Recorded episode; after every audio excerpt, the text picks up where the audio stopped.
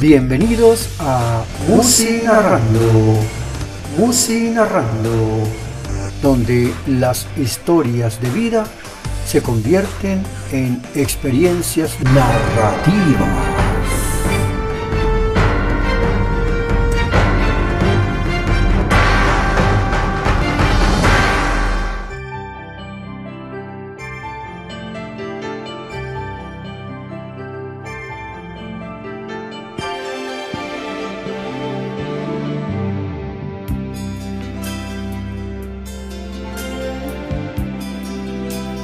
El tema de hoy es A ti, mujer, de José Luis Perales. Mujer. Quizás una de las razones que nos hace humanos es nuestro sentido de supervivencia. Saber que si corremos algún peligro, por más atraídos que nos sintamos ante esa adversidad, somos conscientes de necesitar salir de allí lo supo Odiseo cuando estaba en los brazos de la bruja Circe, que al final escapó dejándole como estirpe tres hijos. El popular barrio Manrique Oriental, sitio emblemático que le costaría la curul al mafioso de mafiosos Pablo Escobar Gaviria, pues en la estación de dicho barrio fue donde le tomaron la foto con el número 113533. Carlos terminó como pudo su plato de sopa amarillenta, decorado con la carne café y el plátano naranjado y negro en los bordes. Volvió a tomar la negra bocina del teléfono, discó el número de la casa que lo alojaba, aunque en ese momento ya no sería su hogar, sino el lupanar donde entraría un adolescente impúber y saldría un hombre sin reverberaciones en la voz. Le contestó la señora Daza. La respuesta le impulsó el corazón. Ya puede subir.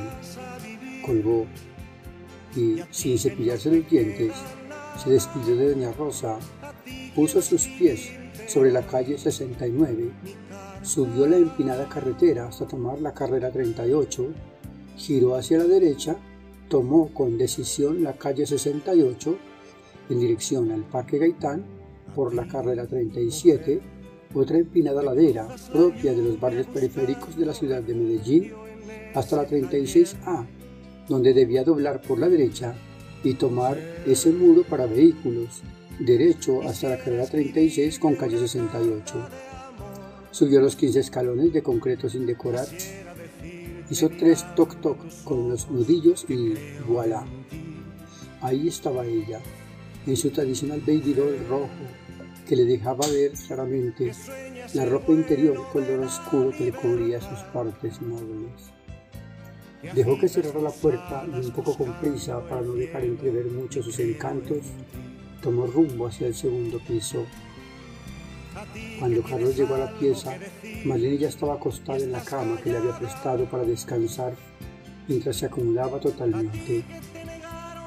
Usted tiene que hacer todo, le dijo, Carlos se aflojó la correa del pantalón, lo bajó, olvidando que no se había quitado los zapatos.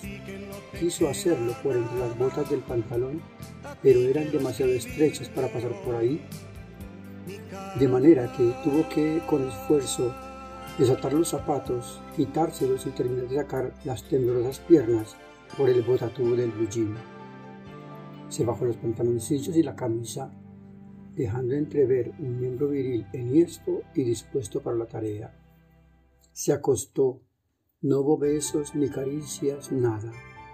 Todo estaba prefigurado que sería una tarea de acabar pronto para salirle al paso a un ejercicio del que ella estaba más asustada que él, pues creía que le dolería igual o más que cuando le tocó a ella pasar por la misma pena. Es decir, que el nerviosismo era compartido cuando notó que él no atinaba en el agujero, ella lo tomó con su mano derecha dirigiéndolo al punto exacto del clítoris, donde sabía que no habría pasión alguna. Sus desventuras la habían privado de ese placer. La locomotora de vapores inmaculados empezó a realizar los movimientos que le daban impulso al gemir de parte de él, porque de ella ni la más leve sensación de gusto o placer. Simplemente se convirtió en un instrumento en el que el deleite estaba vedado para las mujeres. Es como magistralmente lo registró Federico Andajasi en su obra El anatomista, donde Mateo Colón cuenta, gracias a su amor a la prostituta Mona Sofía, la misteriosa naturaleza femenina en tiempos del Renacimiento, época en que la Iglesia todavía daba respiros de autoridad y menosprecio por el placer mundano. En un paralelo singular, el autor hace de su personaje un explorador de la misteriosa naturaleza de las mujeres. Mateo, avanzado en su tiempo, experimenta con este tipo de mujeres lo prohibido como es explorar el cuerpo humano y más el femenino, descubriendo como su homónimo Colón, dulce tierra hallada, el amor veneris, lo que en anatomía sería el cleitoris, desconocido hasta por la misma mujer, pero que estaba allí como el monte Venus antes de ser descubierto. La faena duró varias horas. La tortuga se negaba a mostrar la cabeza. Ella, un poco avergonzada, se sintió herida en su orgullo de experimentar en tales labores y ofreció hasta lo que pocas veces le daba a sus clientes con tal de dar por terminada su tarea. El tiempo hizo de las suyas se dio por vencida. Él, quizás para prolongar un poco más el momento, se limitaba a decir que nada que aparecía. Finalmente llegó la hora de sus compromisos. Después continuamos, le dijo. Se fue a bañar, se puso un pantalón blanco que le quedaba ceñido al cuerpo y una blusa de tul negro, semitransparente que dejaba ver el negro brasier que le cubría los pechos. Las mismas gafas negras grandes, una moña de cola de caballo y los aretes que superaban el tamaño de sus orejas.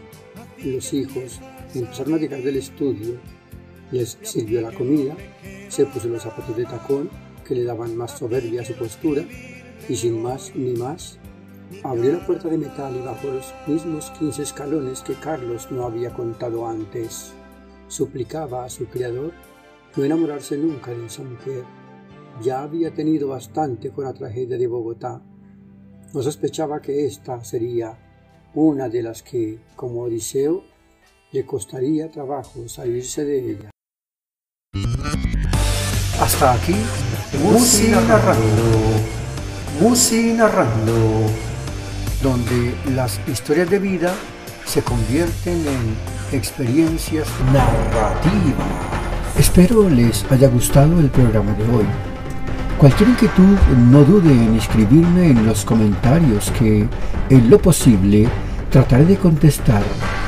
Les invito a que participen con su propuesta de canción y la historia que generó para que ustedes y yo compartamos esta secuencia de vida surgida de una canción.